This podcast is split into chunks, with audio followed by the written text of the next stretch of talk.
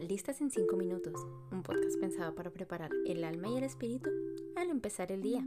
En el episodio de hoy, la segunda parte de por qué le digo no a las aplicaciones de citas.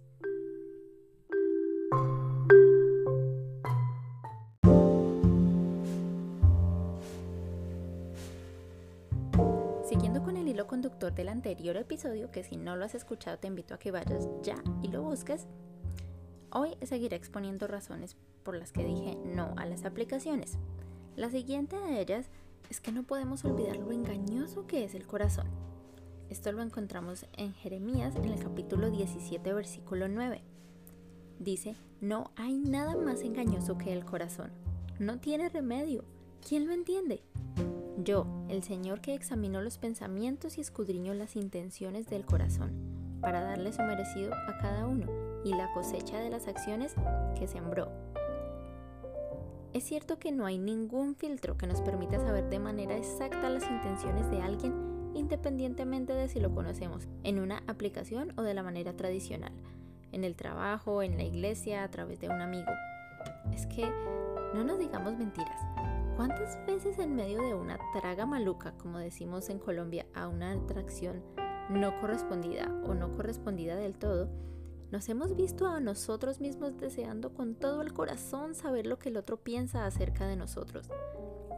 Deseamos indagar en su mente y salir de la duda de si estará pensando en nosotros, de la misma manera romántica en la que le vemos. Queremos saber de una buena vez si nos enamoramos solos o si tenemos alguna posibilidad o no para saber qué hacer entonces. La buena noticia es que Dios no tiene ese problema. Él discierne los pensamientos y las intenciones del corazón y nos puede revelar qué hacer en cada caso. Sin embargo, no pequemos de ingenuos en pensar que si nosotros mismos nos metemos de cabeza a tomar malas decisiones escogiendo pareja por nuestra propia cuenta y de acuerdo a nuestros criterios, sin tener en cuenta su guianza, vamos a salir bien librados. Es decir, no andemos creyendo que Dios será nuestra hada madrina aconsejándonos en cada cita de Tinder puede rescatarnos de donde estemos? Sin duda, pero el dolor y las consecuencias que acarreamos después serán directamente proporcionales al nivel de obstinación que hayamos mostrado en nuestros actos. Por otra parte, recordemos que en muchas ocasiones ni nosotros mismos sabemos qué queremos o qué necesitamos. Es por eso que el corazón resulta tan engañoso. Podemos llegar a jurar delante de un altar para toda la vida que amaremos a alguien a causa de una emoción pasajera, cuando lo que en realidad necesitamos es algunos amigos para no estar aburridos el viernes o el sábado por la tarde. Podemos creer que necesitamos una relación sentimental, pero en realidad necesitamos un buen amigo o amiga que nos escuche. Y es ahí, en medio del desespero, donde podemos llegar a caer en el juego de cualquier candidato es bueno e ilusionar descaradamente a alguien que muestra interés en nosotros para luego darnos cuenta que una relación es más que eso y tener que decir adiós con todo el dolor que eso conlleva para la otra persona y para nosotros mismos. Luego de esto, nos autoconvencemos que simplemente no hay nadie en el mundo para nosotros. Y así vamos de a poco en nuestro camino dejando un triste listado de víctimas de nuestro caprichoso corazón y a su vez somos víctimas de otros que de un día para otro nos escriben, te lo agradezco, eres genial, pero no estoy listo.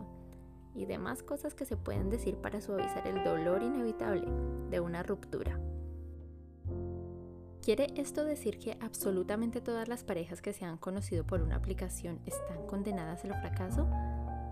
Digamos que la posibilidad de encontrar una relación seria y duradera de este modo es tan alta como la de sacar un triple diamante en una máquina tragamonedas, mientras que el costo no es nada comparado a una simple moneda de casino.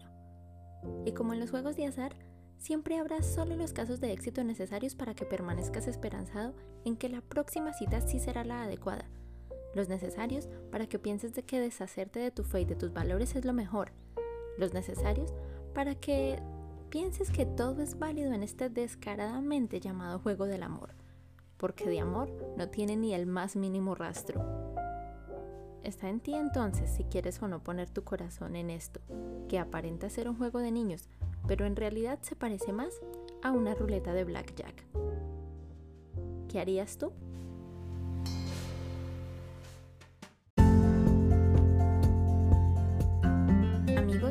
Aquí el episodio de hoy. Muchas gracias por escucharme. Les recuerdo que me pueden seguir en Instagram como arroba Angie Matamoros con una sola R y allí me dejan su feedback y comentarios al respecto. Nos vemos en un próximo episodio y de nuevo muchas gracias.